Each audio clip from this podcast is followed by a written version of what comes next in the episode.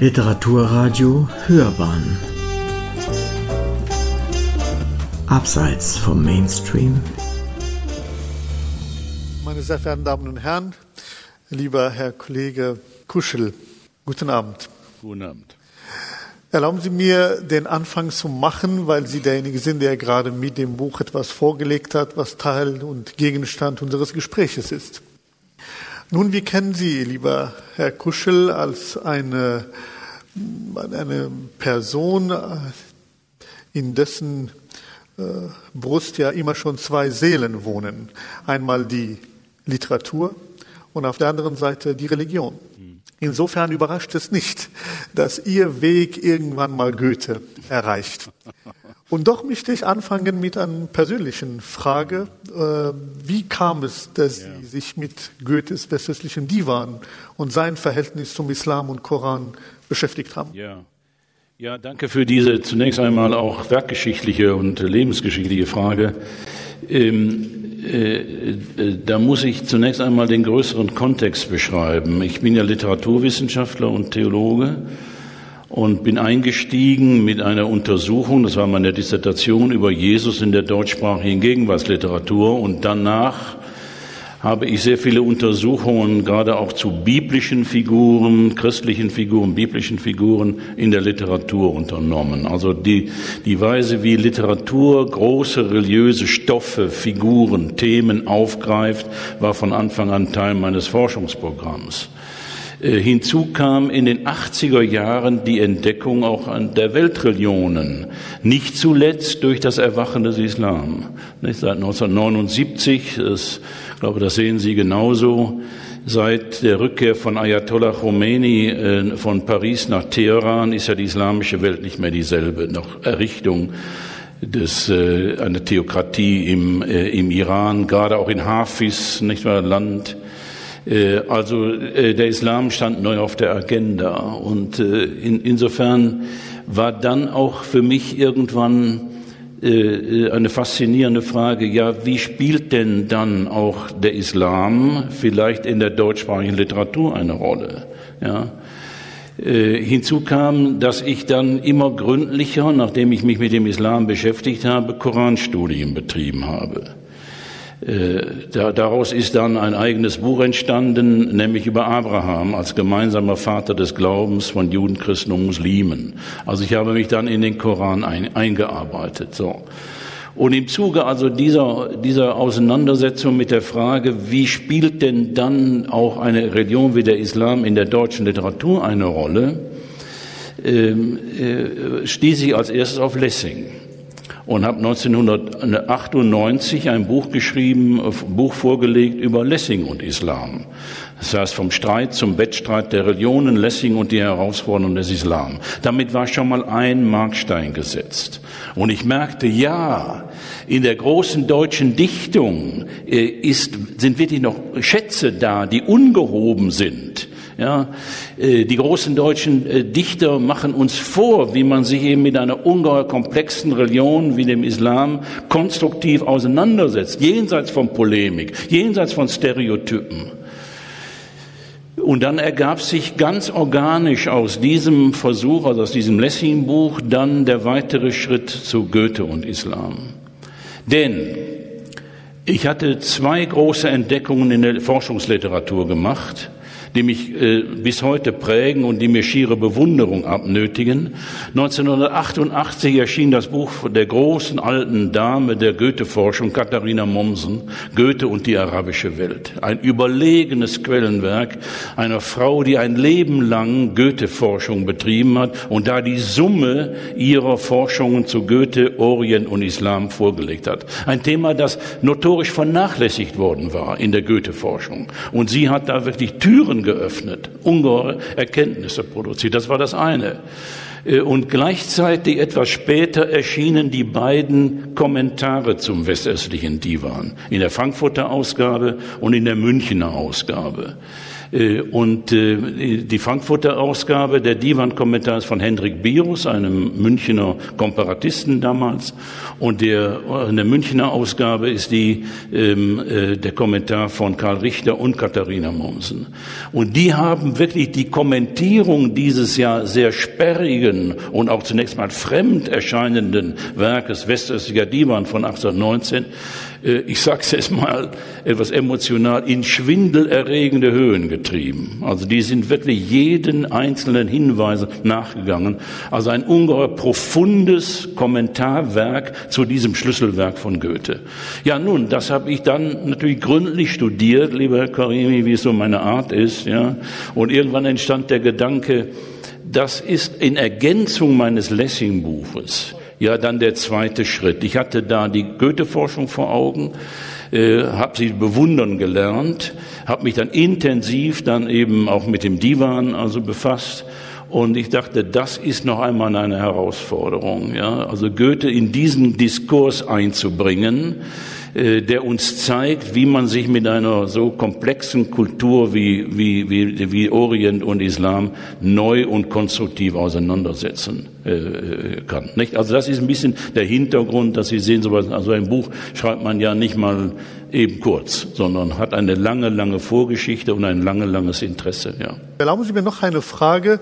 Können Sie uns einfach einen Blick in Ihre Studierzimmer von Karl Josef Kuschel geben? Wie macht man so etwas eigentlich? Also wie haben Sie, Sie haben das Programm schon immer gehabt, von Lessing schon und jetzt äh, ange, angetrieben. Irgendwann mal steht Goethe auf dem, auf dem, sozusagen auf Ihrer To-Do-Liste.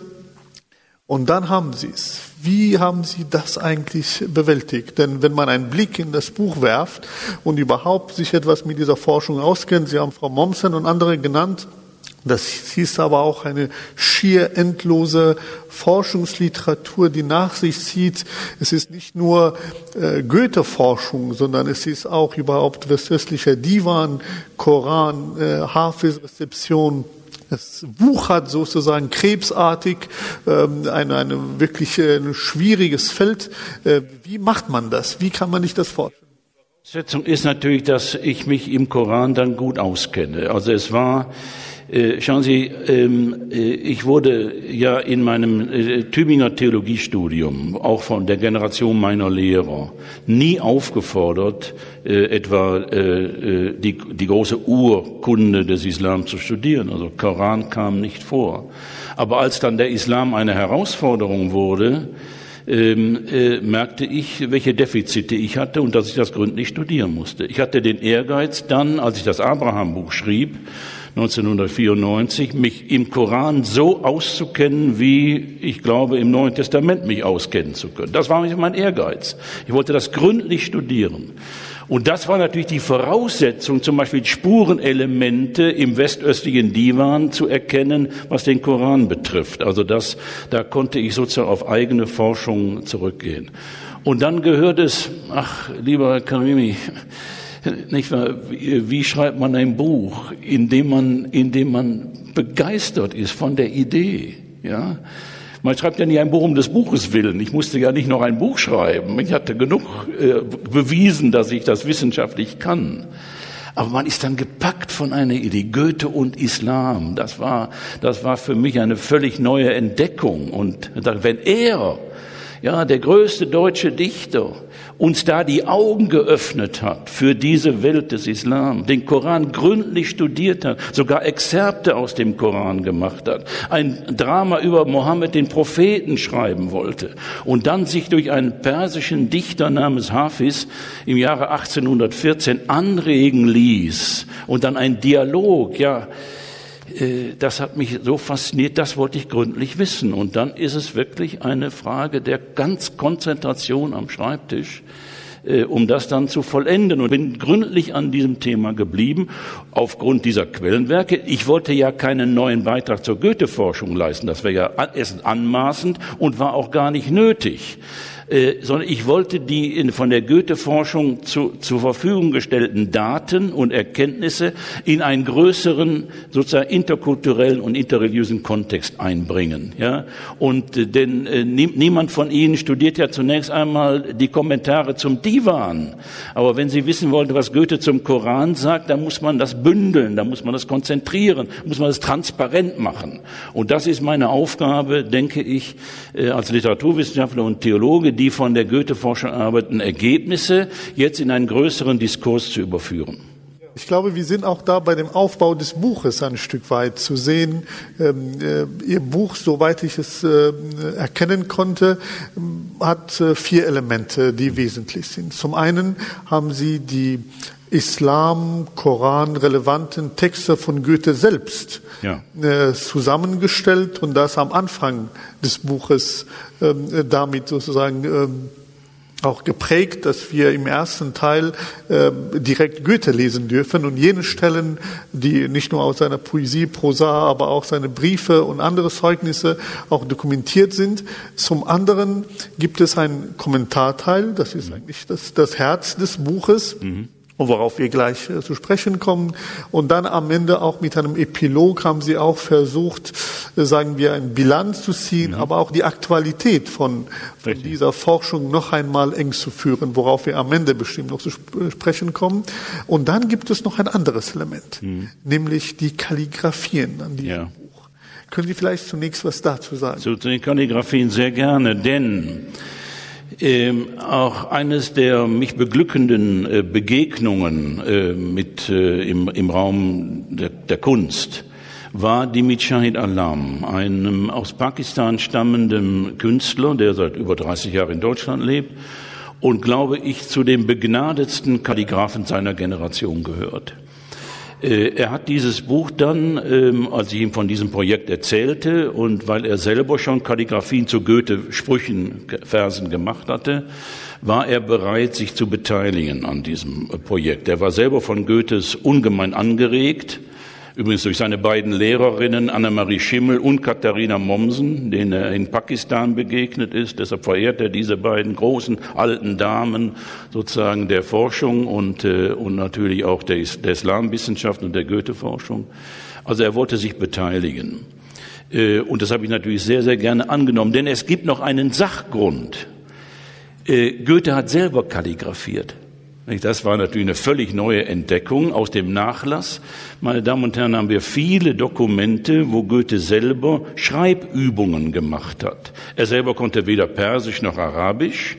Aber als er sich so tief in den Divan eingearbeitet hat, und die Welt des Hafis eingearbeitet hatte, äh, merkte er doch, dass die arabische Kalligraphie etwas ganz Besonderes ist. Und er äußert sich dazu auch theoretisch und er übt das. Er setzt sich wirklich nochmal auf die Schulbank und bei einem Orientalisten, die er in Jena, der Universität Jena zur Verfügung hatte, ähm, äh, geht er nochmal sozusagen auf, äh, macht, er, macht er Schreibübungen. Denn er wollte zumindestens den Geist dieser Sprache oder den Körper dieser Sprache nachvollziehen. Nachdem er das nicht sprechen konnte, aber sah er eine Möglichkeit, äh, sozusagen auf diese Weise in den, ja, in, in, in, in die Körperlichkeit, die geistige Körperlichkeit der arabischen Sprache hineinzukommen. Dazu können Sie unendlich viel mehr sagen. Da frage ich Sie auch nachher dazu. Äh, denn er merkte, und das hat mir dann Shahin Alam erklärt, mit einem Goethe-Zitat, was ist das Besondere der arabischen Kalligraphie und warum kann man das in anderen Sprachen nicht so machen wie in der arabischen äh, Schrift? Ähm, wenn ich es richtig verstanden habe, und das kommt aus diesem Goethe-Wort auch zum Ausdruck, Sie können die Buchstaben im Arabischen so ineinander schieben, dass sie gewissermaßen ein Geflecht bilden. Das macht ja die Faszination aus.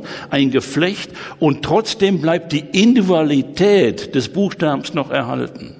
Ja, so habe ich das verstanden. Und so macht er das natürlich auch in seinen Kalligrafien. Das können Sie in keiner anderen Sprache. Wenn Sie das im Deutschen machen, geht die Bedeutung des Wortes oder des Buchstabens verloren.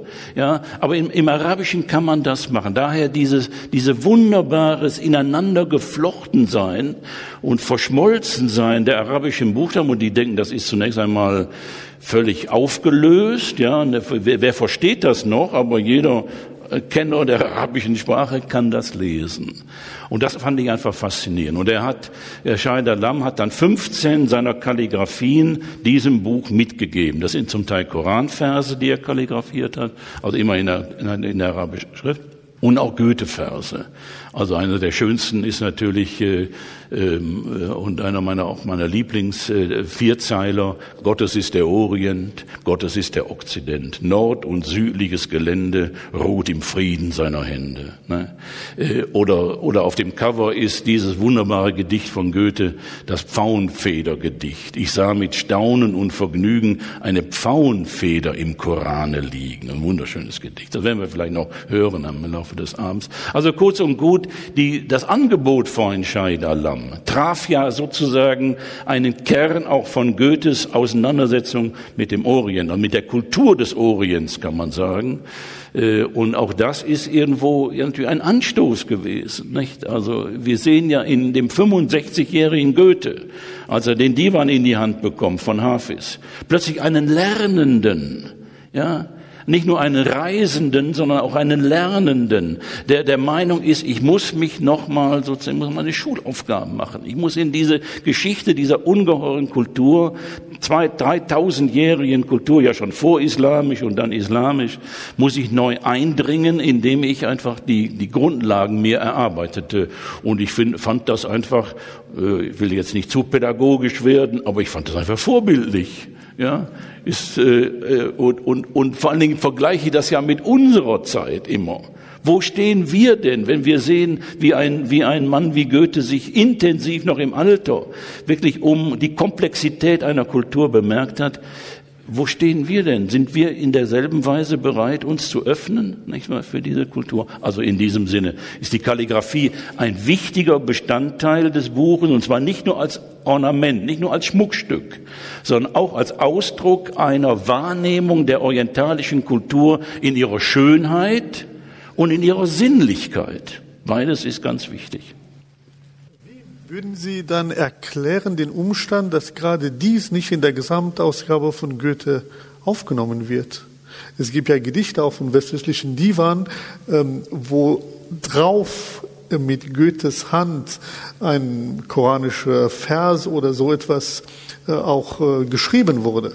Ja. Aber all das wird als dekorativ wohl abgetan oder warum? Ja, nein, er hat äh, die Erstausgabe des Divan wohl zu unterscheiden von der äh, von 1819, wohl zu unterscheiden von der Ausgabe letzter Hand von 1829 wo er den Divan textlich noch etwas ergänzt hat, aber das kalligraphische Programm weitgehend zurückgefahren wurde. Nein, er hat allergrößten Wert darauf gelegt, dass auch die arabische Schrift äh, mit zur Ausstattung gehörte äh, und dass auch der Titelkupfer in der Ausstattung des Buches wirklich dass diese ost-westliche Verschränkung, nicht? Also der, der östliche Divan des orientalischen Verfassers heißt sozusagen der kalligrafierte äh, Titel, also auf dieser Ausgabe.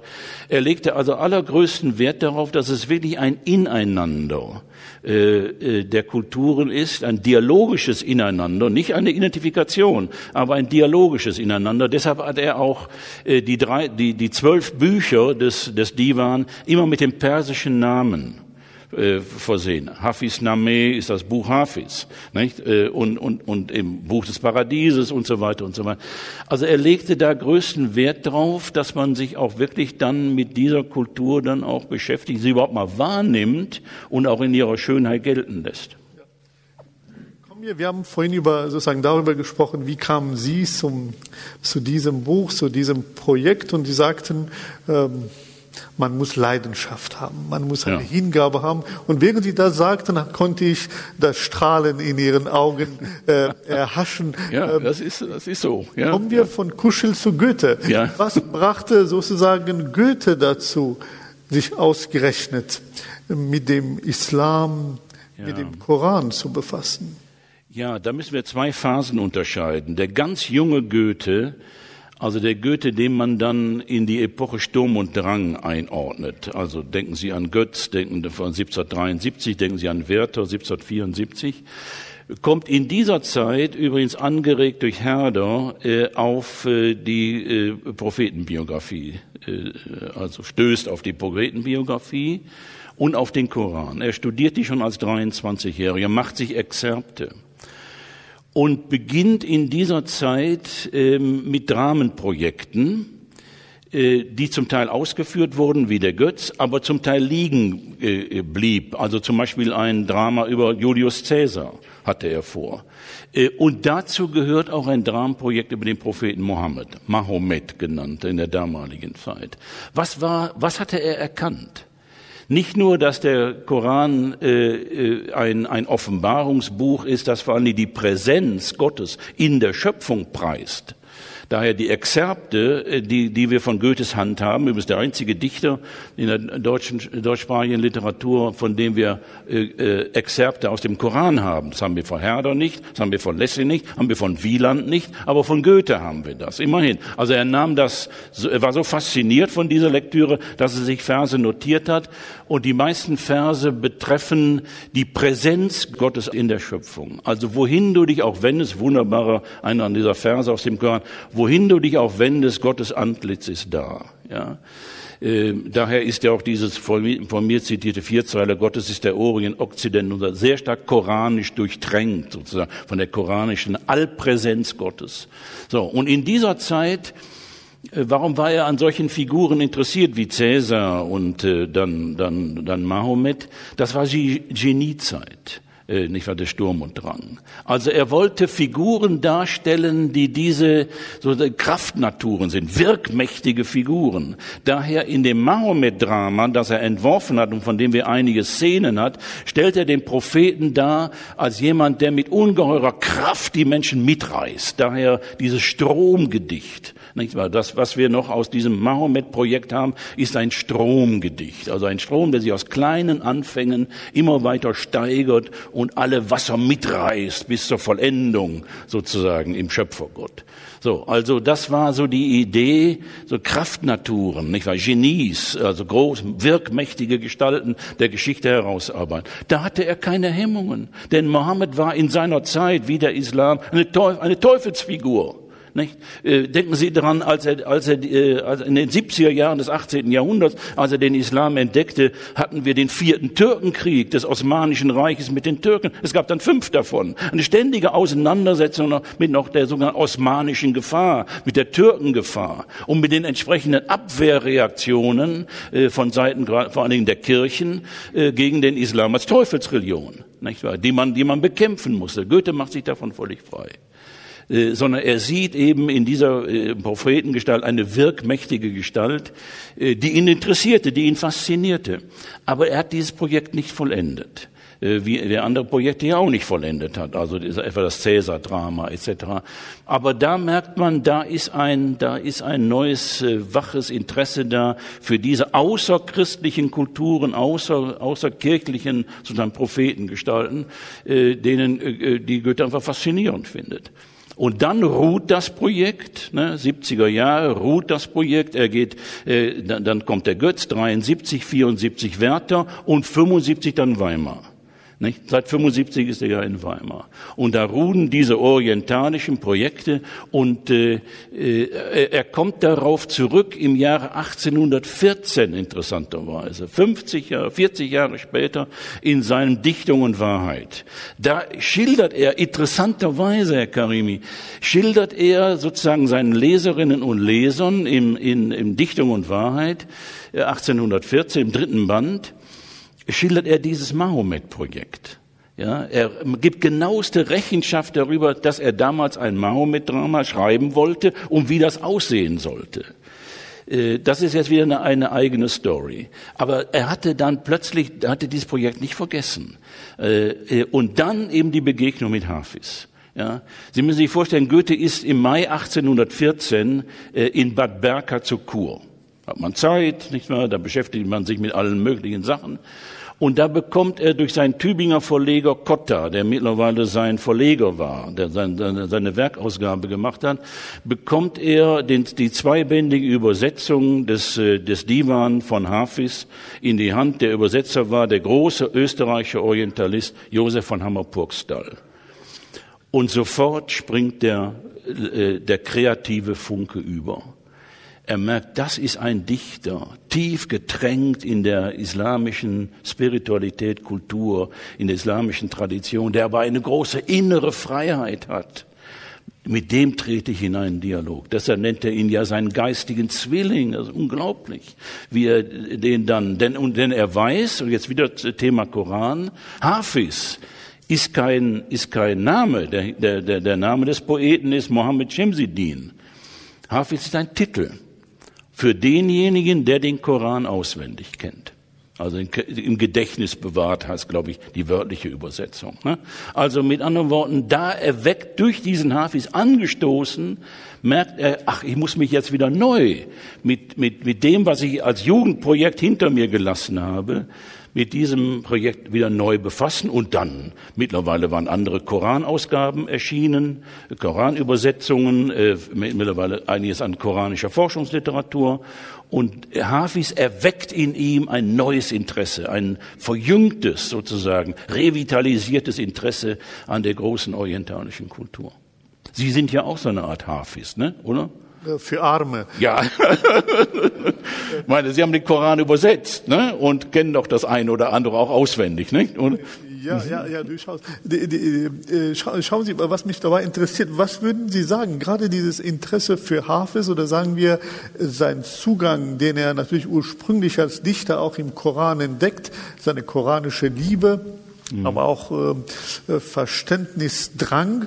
Ähm, schwappt sozusagen auf Hafiz über ja. und dann, dann entdeckt er, dass Hafiz nicht irgendein Dichter ist, sondern der Dichter seiner Zeit und äh, überhaupt vielleicht der klassischste äh, Dichter persischer Literatur überhaupt, aber zugleich einer der schwierigsten mhm. äh, Dichter, den wir kennen. Ja. Ähm, also er ist nicht ein, ein Dichter, den man einfach dessen Werk auch auf Persisch ja. einfach aufschlagen würde, lesen und verstehen würde. Hafiz ist sehr verschlungen. Mhm. Hafiz ist durchdrungen von Metaphern und Sprachbildern. Mhm. Hafiz spricht auch in einer Chiffrensprache. Ja. Er kritisiert seine Zeit, die unterschiedlichen Islamverständnisse seiner Zeit. Er ist gegen den versteinerten Dogmatismus, aber zugleich so einen verwässerten, verweichlichten Spiritualitismus. Hafiz ist einer, der immer zwischen den Stühlen sitzt, mit allen zu kämpfen hat. Aber dass gerade er äh, für Goethe zu so einer, äh, zu einer Dialogfigur wird, zu einer ja. eröffnenden Figur wird. Meine Frage wäre, was ist der Unterschied von so einem Islamzugang von einem anderen? Ja, also äh, ich habe ja im Buch unterschieden, äh, dass Goethe, dass wir im Spiegel von Goethe drei Islams bekommen, drei, drei ganz verschiedene Zugänge des Dichters, also zu dieser islamischen Tradition. Das eine ist eben das religionsgeschichtlich religionsvergleichende, nicht? Also er hat seine Schulaufgaben wirklich gemacht, um sich ein komplexes Bild von dieser Tradition anzueignen. Ähm, das, das andere nenne ich das mehr partiell identifikatorische. Da werden wir vielleicht noch drüber reden, welche Elemente aus dem Koran hat er denn sozusagen rezipiert und welche waren ihm sehr nahe. Also nicht aus dem Koran, sondern aus der islamischen Tradition. Und das andere ist ein spirituelles Verständnis des Islam. Da können wir vielleicht noch mal drüber reden. Aber grundsätzlich muss ich sagen, welchen Islam hat er bei Hafiz äh, gemeint gefunden zu haben, sagen wir mal so. Äh, ich habe nicht den Eindruck, dass er sich über die Komplexität dieses Dichters, den wir heute kennen und über den Sie ja auch gearbeitet haben, im Klaren war. Äh, er war natürlich sehr, sehr stark von, abhängig von den Ausführungen von Hammer Purgstall äh, in den Einleitungen zu seiner Divan-Übersetzung. Da sah er immerhin, Hafiz ist auch in einer krisenhaften Zeit ein Dichter gewesen. Er musste, musste tapfer durchhalten. Er war auch ein verketzeter Dichter. Je nach Herrscher, da in Shiraz, wo er ja gelebt hat und auch gestorben ist, wechselten die Herrschaftsformen. Die einen haben ihn gefördert, die anderen haben ihn unterdrückt, etc. Das hat ihn interessiert, ja. Äh, sozusagen die Krisenfigur. Wie, wie, durch, wie, wie steht man Krisen durch? Warum hat ihn das interessiert? Ja, weil er selber 1814 25 Jahre französische Revolution und ihre, und ihre Folgen vor sich hatte. Nicht? Nord und West und Süd zersplittern, Throne bersten, Reiche zittern. Ja, flüchte du im reinen Osten Patriarchenluft zu kosten. Er wusste schon, was eine zerrissene, zerklüftete, kriegerische Zeit bedeutet. Und da sieht er in Hafiz einen jemand, der das auch erlebt hat, der aber auch durchgestanden hat. Und zwar in einer Weise, die ihn immer wieder verblüfft hat, mit Heiterkeit, mit innerer Freiheit. Ja, äh, viele dieser Gedichte im Divan spielen ja in Schenken, in Wirtshäusern, äh, preisen die Liebe, sogar die Knabenliebe etc. Äh, so fragt er sich, wie, wie kommt das bei einem, der tief in der koranischen Tradition verwurzelt ist? Wie kann der diese Freiheit haben?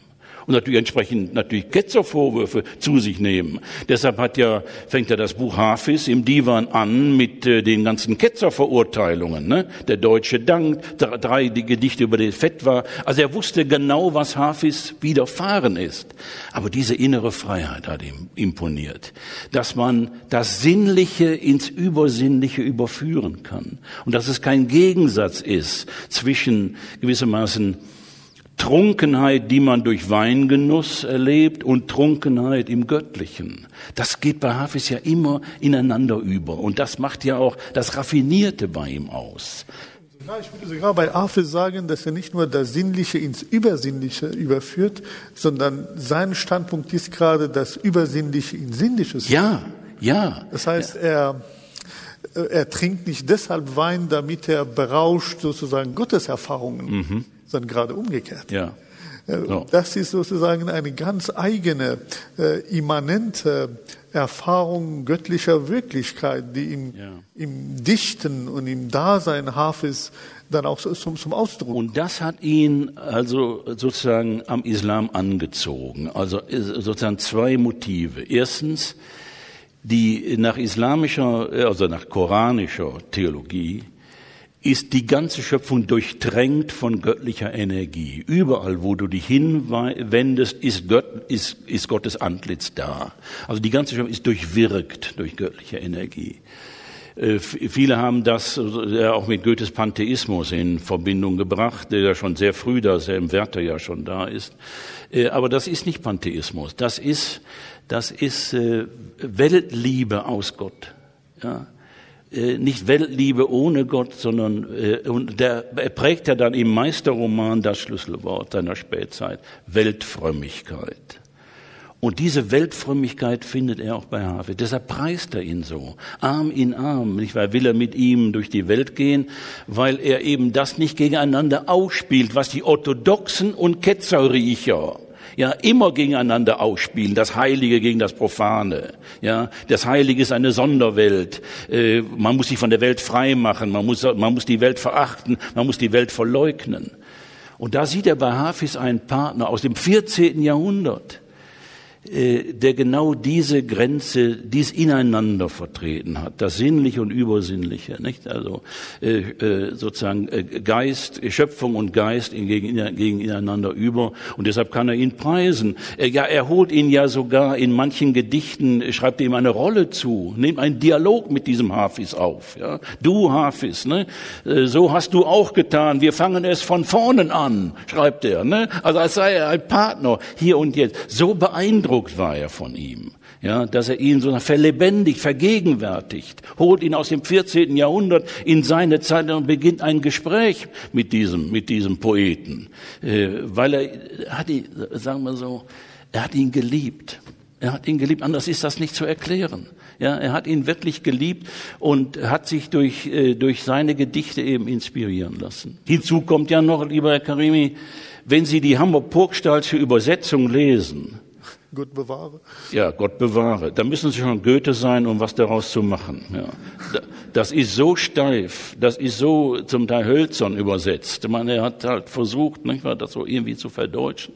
Ohne natürlich die Schönheit und Kraft natürlich der persischen Poesie des Hafis natürlich. Äh, aber Goethe verwandelt das. Äh, äh, ich will mal sagen, gegenüber dieser deutschen Verdeutschung, er ist der Midas er ist der Midas der, der Poesie.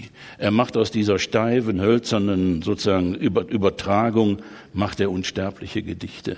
Ja, also und, und unter seinem Zugriff verwandelt sich gewissermaßen diese, das steife Deutsch, nicht wahr, der Hammer-Purgstallschen Übersetzung in geniale Verse. Ja, ja, in der Tat, das kann ich bestätigen.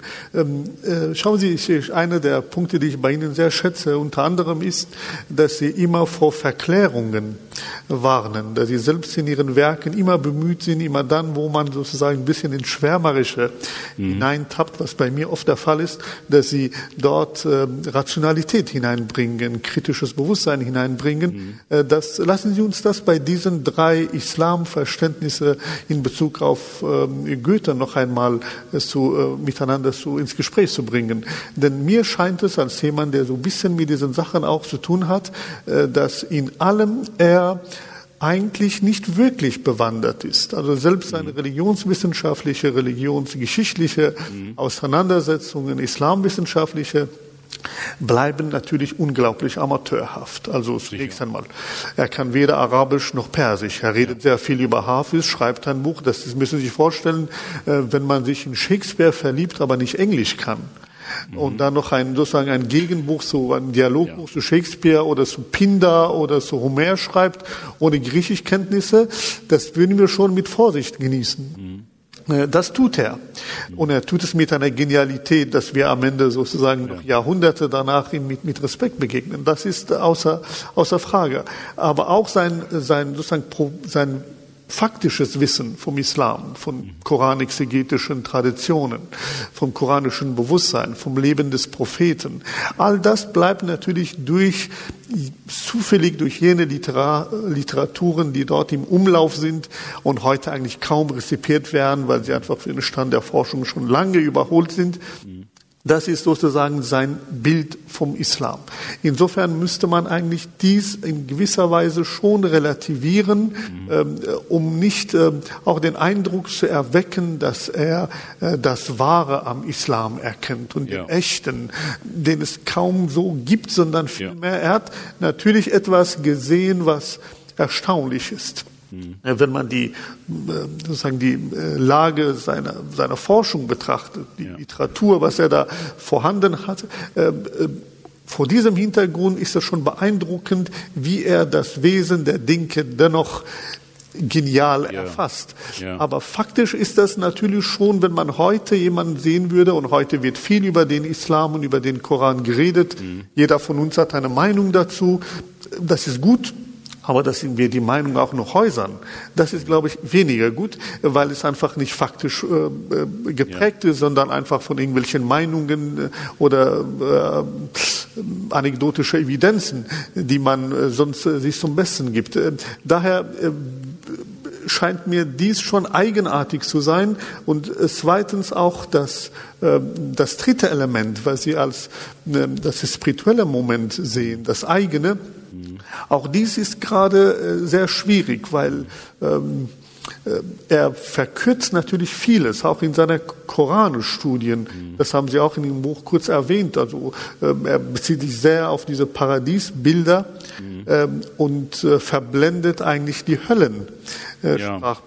Die ja. unheimlich interessant wären, auch für ihn, ähm, die beiden sozusagen in einen Dialog zu bringen, denn ja. das sind ja auch nur Sprachbilder. Ich glaube auch nicht, dass ein Paradies aus irgendwelchen Gärten besteht, worunter Bäche fließen, das wäre für mich grauenhaft.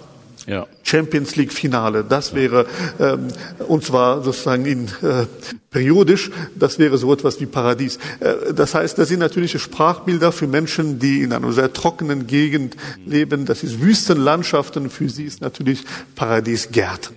Das ist klar. Das, ja, klar. Ja, das ist, das nee, aber Sie weisen auf einen wichtigen Zucker, der, den ich ja auch im, äh, an dem ich ja auch im, im Buch selber keinen Zweifel gelassen habe.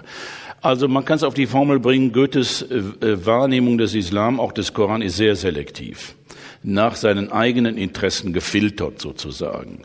Äh, schon in den Koranexerpten von 1772, also das 23-Jährige, die ich erwähnt habe, ist auffällig, äh, was er rezipiert und was er nicht rezipiert. Also er rezipiert weder die, die höllentheologischen Aussagen des Koran noch die legalistischen Aussagen des Koran. Das hat ihn nicht interessiert. Auch später kommt er darauf nicht zurück.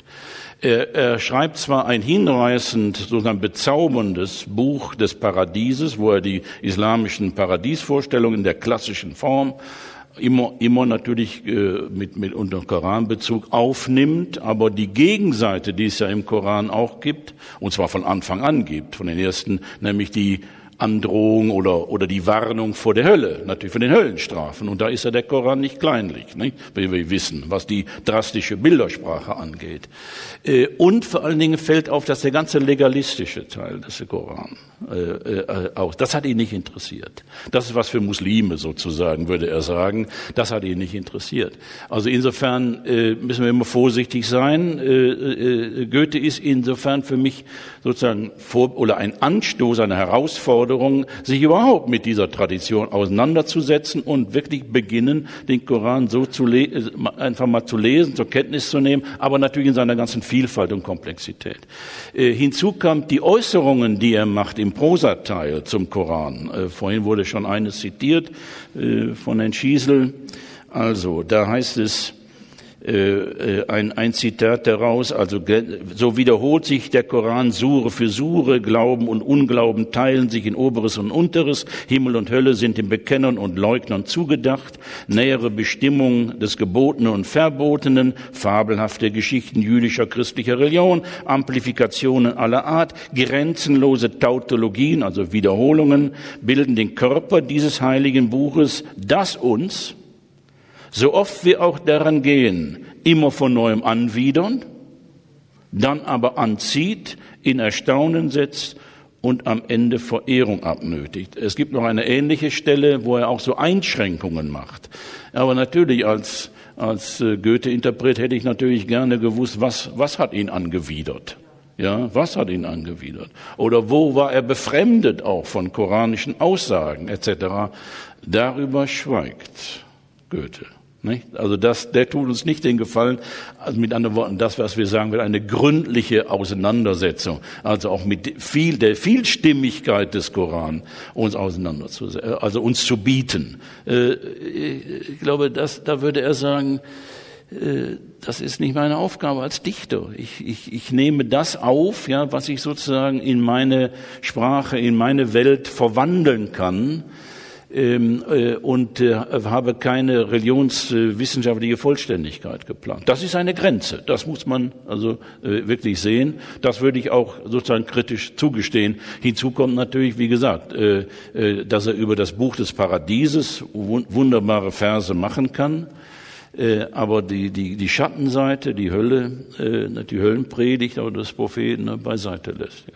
Mhm. scheint mir schon sehr ähm, äh, bemerkenswert, dass er das, was er nicht beachtet, dass Sie nennen das das legalistische, sagen wir, mhm. normstiftende mhm. Verse im Koran, das ist aber auch ziemlich marginal im Koran. Mhm. Also insgesamt dürfte es acht Prozent sein.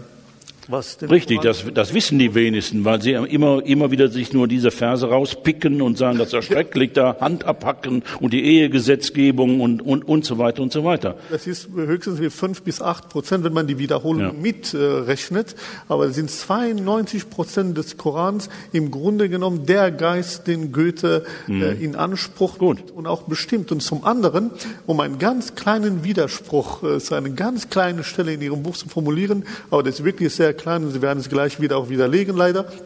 Und zwar äh, dies, äh, dass ähm, auch das Verständnis der Scharia, ähm, äh, sagen den, den realen Islam, mhm, real gelebten Islam, den ja. gelebten Islam, den ich lebe, mhm. äh, ist ja eigentlich genau das. Also es geht nicht um das mhm. kasuistische, mhm. legalistische, sondern es, Scharia ist, will nichts anderes.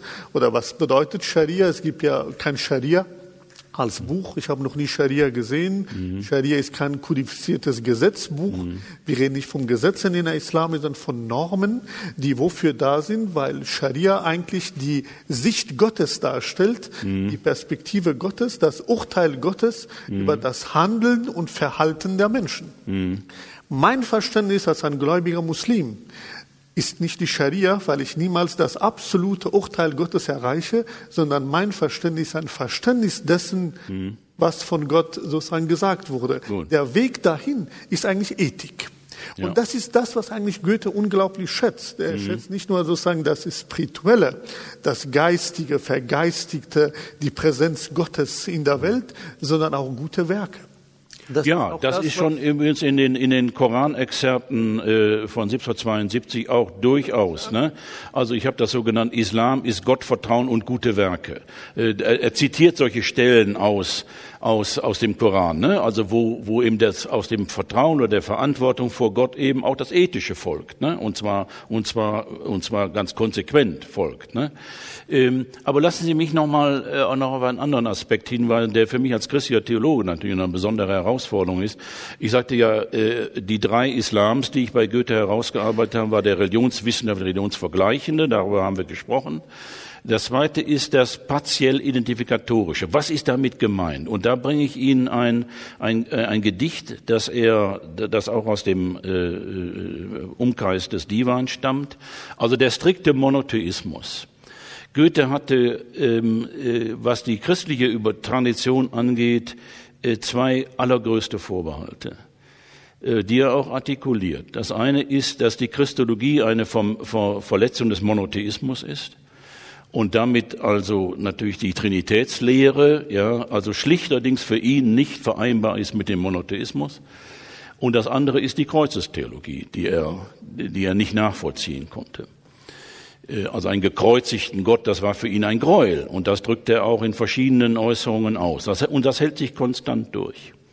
Und eines eben, was in diesem, äh, äh, was in diesem Divan-Kontext entstanden ist, äh, zwei, drei Strophen daraus, meine Damen und Herren. Abraham, den Herrn der Sterne, hat er sich zum Ahn erlesen, Gott.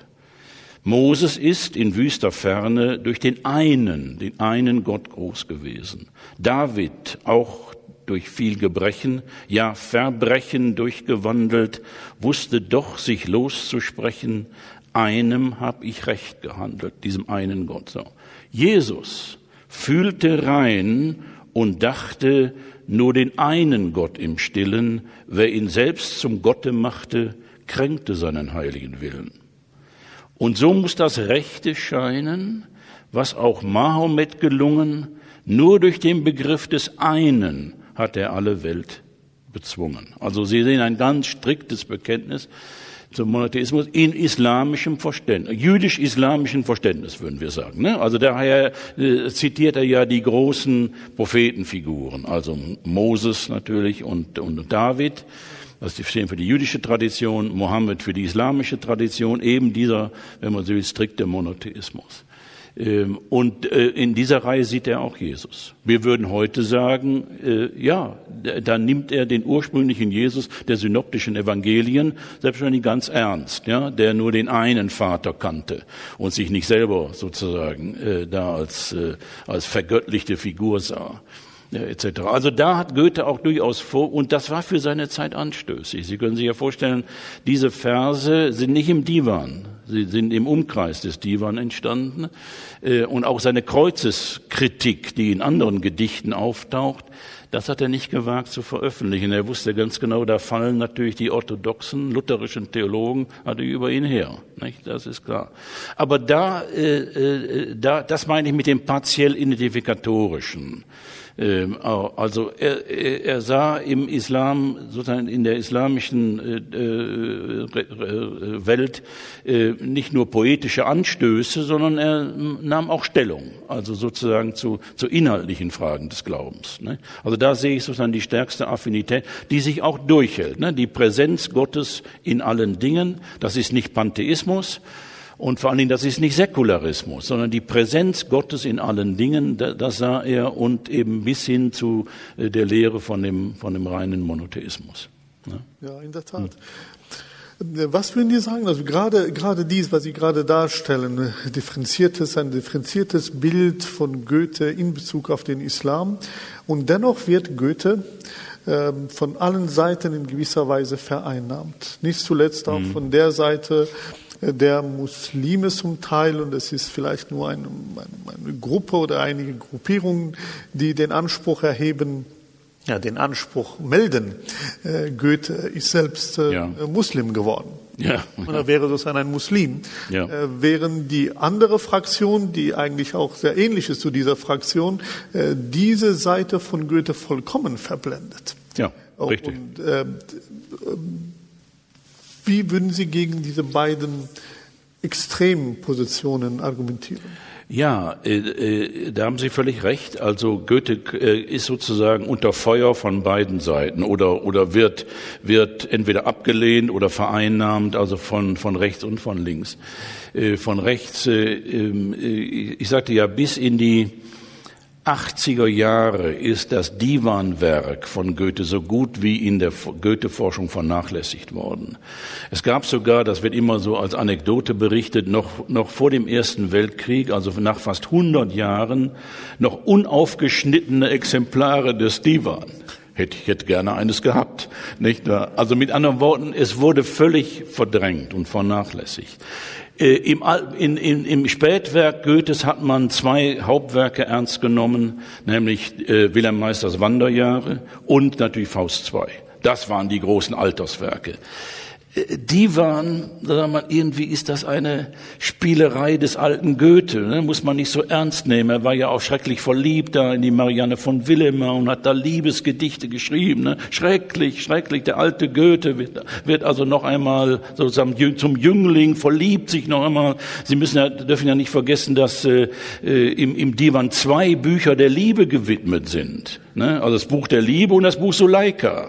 Und hinter dem Buch Suleika, wissen wir ja, steht die Erfahrung mit Johanne, mit ähm, Marianne von Willemer. Ja, dachte man, ja gut, also der alte Goethe ist halt dann nochmal, hat sich nochmal verliebt. Hat man also nicht ernst genommen.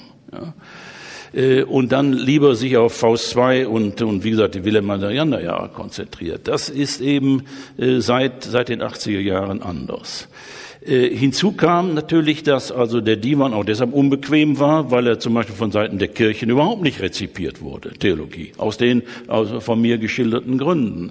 Also da hat man einen Bogen darum gemacht und äh, hat weder werkgeschichtlich noch kulturgeschichtlich, also Goethes Dialog ja, mit dem mit Hafis also wirklich ernst genommen. Äh, und umgekehrt habe ich dann vor allen Dingen im Internet äh, ja einige doch sehr drastische Äußerungen von Vereinnahmung Goethes äh, gesehen. Ne? So nach dem Motto, Goethe ist unser.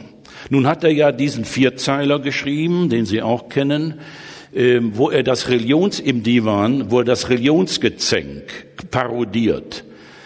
Äh, also, dass jede Religion so eben ihre eigene äh, Wahrheit verabsolutiert. Das, äh, dieser Vierzeiler heißt närrisch, dass jeder in seinem Falle seine besondere Meinung preist, närrisch. Wenn Islam Gott ergeben heißt, im Islam leben und sterben wir alle. Nun habe ich das oft taktisch zitiert in meinen Vorträgen, lieber Herr Karimi, nicht wahr? weil ich meine Zuhörer aufmerksam machen wollte, wie im Islam leben und sterben wir alle, also ich nicht. Ne? Im Islam sterbe ich nicht.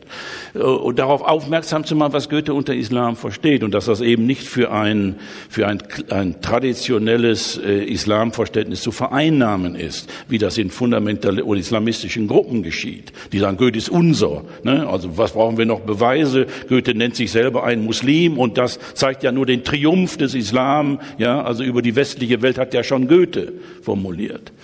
Davon kann natürlich keine Rede sein. Das ist eben diese dritte Dimension des Islam, die ich bei Goethe herausgabe, nämlich die spirituelle. Eben, wenn Islam Gott ergeben heißt, also Gott Ergebenheit, wir würden heute, äh, weil das Wort Ergebenheit etwas so unterwürfig klingt, das ist kein, keine gute Übersetzung, obwohl auch Lessing sich schon genutzt hat, Islam bitte übersetzt er als Ergebenheit in Gott. Nein, wir würden Gottvertrauen sagen, ja, ein, ein Gottvertrauen in Leben und Sterben, ja, so, was, das Wort Islam ja von der Ur, steht ja, steht ja Salam drin, ne, also in dem Wort, also Frieden mit Gott hat mir da mal ein muslimischer Kollege übersetzt, Frieden mit Gott im Leben und Sterben, meint das eine. Und da, Goethe benutzt das Wort Ergebenheit, aber im Sinne dieser tiefen, im Grunde Vertrauen in Gottes, in, äh, gerade in Krisenzeiten und so weiter. Das ist Goethes Verständnis, also von des spirituellen Islam. Und das muss geschützt werden vor, wenn Sie wollen, fundamentalistischen Vereinnahmungen, ganz klar. Nicht? Und gleichzeitig geschützt werden davor, dass man immer noch sagt, ja, also ähm, äh, der Islam ist doch eigentlich eine, eine heidnische oder eine götzendienerische Religion. Goethe hat von Anfang an Schluss gemacht mit dieser Unterscheidung, die er natürlich im, im Luthertum natürlich kannte, unterscheiden zwischen Gott und Götze, ne? Gott und Allah. Allah ist der Götze der Muslime. Das hat er natürlich x-mal gehört äh, und, und auch in den entsprechenden Schriften gelesen. Da macht er von vornherein Schluss. Das ist der eine Gott, den alle verehren und der in der, in, in, in, in der Welt präsent ist und dem man sozusagen sein Leben anvertrauen kann. Ich erkenne es zugleich auch aus meiner äh, Binnenperspektive des Islams, dass dieser Gedanke, den Goethe mit äh, formuliert als Islam sei, äh, Gott ergeben zu sein, mhm. äh, mit Gott Frieden zu finden oder in Gottes Hingabe zu leben, etwas zutiefst Koranisches. Mhm. Denn im Koran gibt es eine sehr oder mindestens eine besondere Stelle, äh, wo es explizit darauf hingewiesen wird, wie Sie wissen, äh, dass, es, dass der Anspruch des Islams eigentlich nicht darin besteht, nun neben dem Judentum, was schon bestehend ist, und dem Christentum noch einen neuen Verein zu gründen. Denn es gibt ja genug Streitigkeiten zwischen denen, mhm. sondern hin zum Glauben Abraham. Mhm. Im Grunde genommen Islam nicht als etwas Neues, mhm. als etwas Eigenes, was sozusagen sich noch dagegen positioniert, sondern als ein Frieden beider. Sozusagen als ein Momentum, in dem Christen und Christinnen und Juden, Juden das Gemeinsame erkennen. Mhm. Als eine Brücke äh, zwischen dem, was wir als monotheistische, abrahamitische Religionen verstehen. Äh, so verstehe ich zum Beispiel meine eigene Religiosität, wenn ich jetzt etwas bekenntnisorientiert sagen darf. Ähm, Muslim sein bedeutet nicht jetzt einfach mich gegen sie zu stellen, sagen, ich habe irgendwie eine eigene, bessere oder wie auch immer Religiosität, sondern äh, meine, mein Prophet, meine Tradition lehrt mich, ähm, alles daran zu setzen, dass sie ihr Frieden finden können. Und ja. wenn ich auch ihr Brücke sein darf, wenn ich sozusagen mich als eine Art Spiegel sehen können, und Goethe sieht das. Für Goethe ist äh, Mohammed mein, äh, meines Erachtens auch äh, nicht nur der andere, sondern der Spie, das Spiegelbild seiner eigenen äh, Idee, ja. wie auch der Koran, ja. wie auch Hafiz. Also es hat so eine Spiegelfunktion, bei ihm etwas Eigenes immer wieder erkennen zu können ja. und das eigene vertiefen zu können. Und wenn der Islam so eine Funktion überhaupt führen kann, als eine Plattform für Selbsterkenntnis, äh, um zu ergründen, dass das Ganze in Gott ruht, dann hat Sehr schön meines ja. Erachtens, dann habe ich meine eigene islamische Pflicht erfüllt, äh, eben Frieden stiften dürfen. Ja. Denn was ist sonst der Islam, wenn nicht äh, dies? Ähm, ja, also den Frieden mit Gott, äh, Frieden mit Gott zu finden in Leben und Sterben, setzt, äh, schließt ja sozusagen Hadern mit Gott, Kämpfen mit Gott überhaupt nicht aus. Ne? Also denn die Zweifel an Gott und so weiter. Wir ruhen sozusagen in Gott. Äh, aber gleichzeitig ist diese Ruhe natürlich auch oft natürlich gestört durch, durch, durch viele Widrigkeiten, die das Leben uns nur einmal bieten. Aber Sie machen auf einen ganz wichtigen Aspekt aufmerksam, der mir auch völlig neu aufging. Äh, ich zitierte ja schon das Eingangsgedicht äh, des westlichen Divan Hegire, das ist eine Anspielung ja auf die Hedschra des Propheten. Äh, von Mekka nach Medina, im Grunde ein archetypisches Musteraufbruch, ja, also zu etwas Neuem.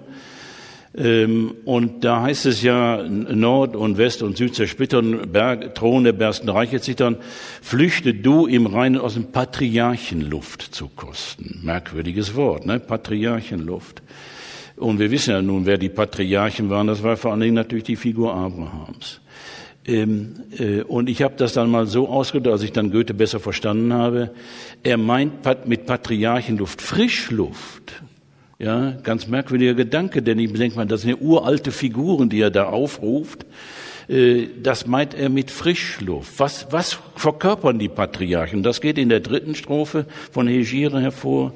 Also, Dort im Reinen und im Rechten will ich menschlichen Geschlechten in des Ursprungstiefe dringen. Darum geht's. Ursprungstiefe. Die Patriarchen stehen für die Ursprungstiefe, wo sie noch von Gott empfingen, himmelsleer in Erde sprachen und sich nicht den Kopf zerbrachen wo, die Väter, wo sie Väter hoch verehrten, jeden fremden Dienst verwehrten, will mich freuen der Jugendschranke, Glaube weit, eng der Gedanke, wo das Wort so wichtig dort war, weil es ein gesprochen Wort war. Ja, so.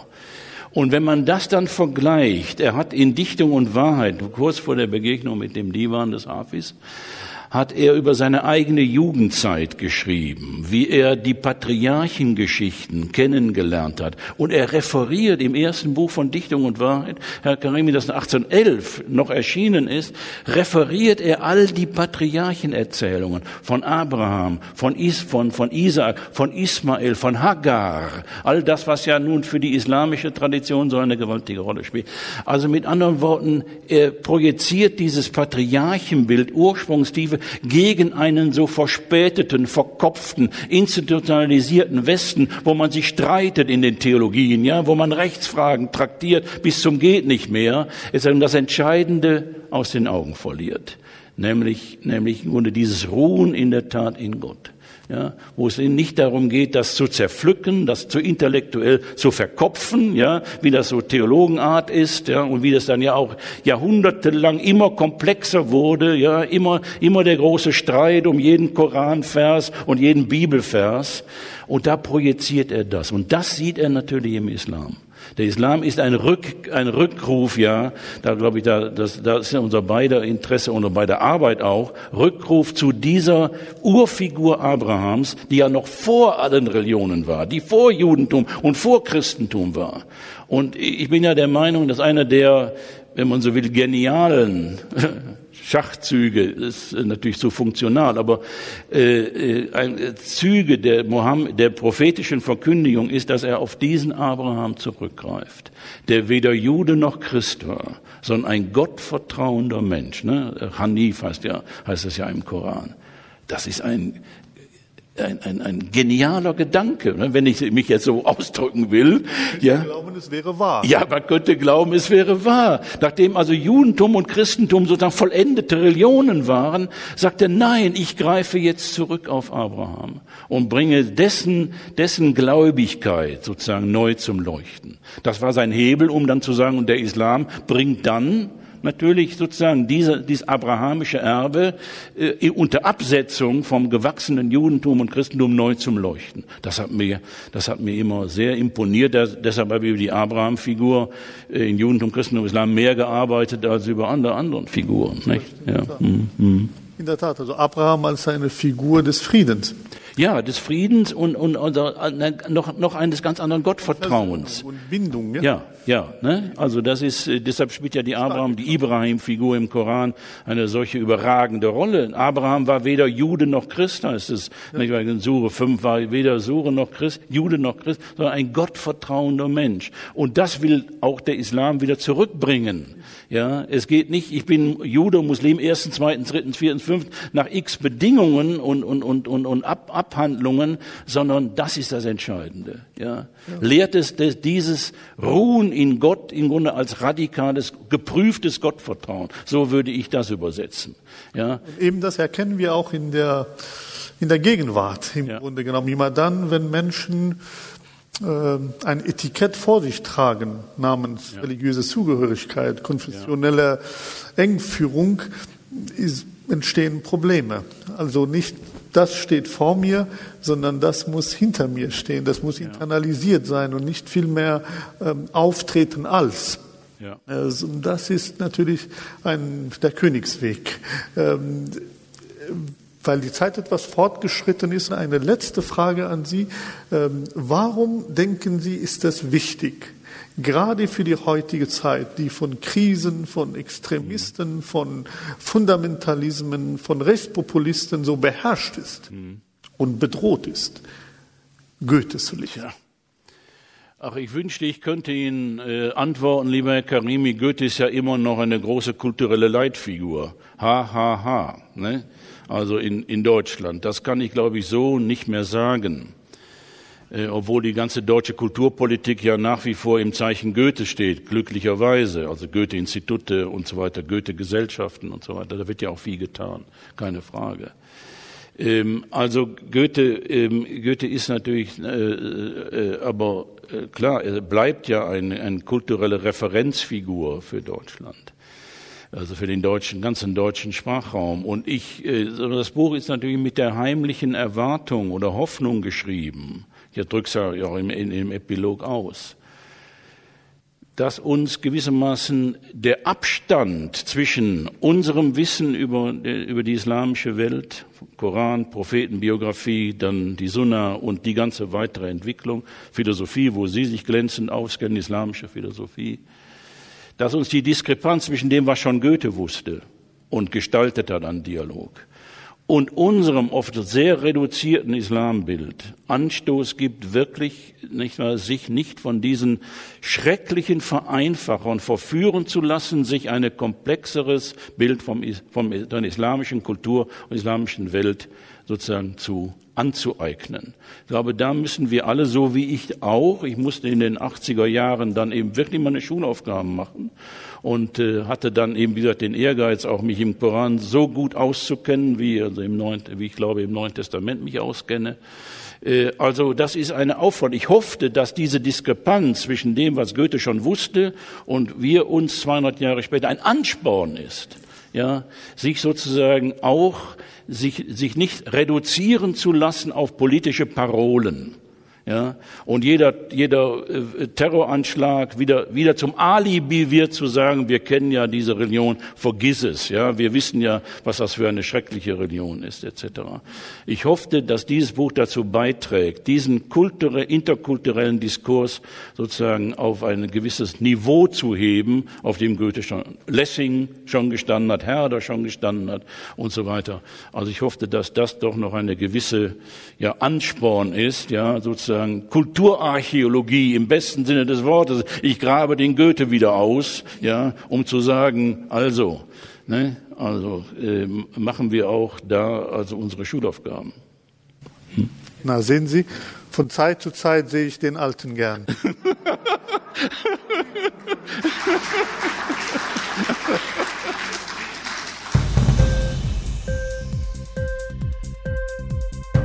Hat dir die Sendung gefallen? Literatur pur, ja, das sind wir. Natürlich auch als Podcast. Hier kannst du unsere Podcasts hören. Anchor, Spotify, Apple Podcast, iTunes, Google Podcasts, radio.de und viele andere mehr.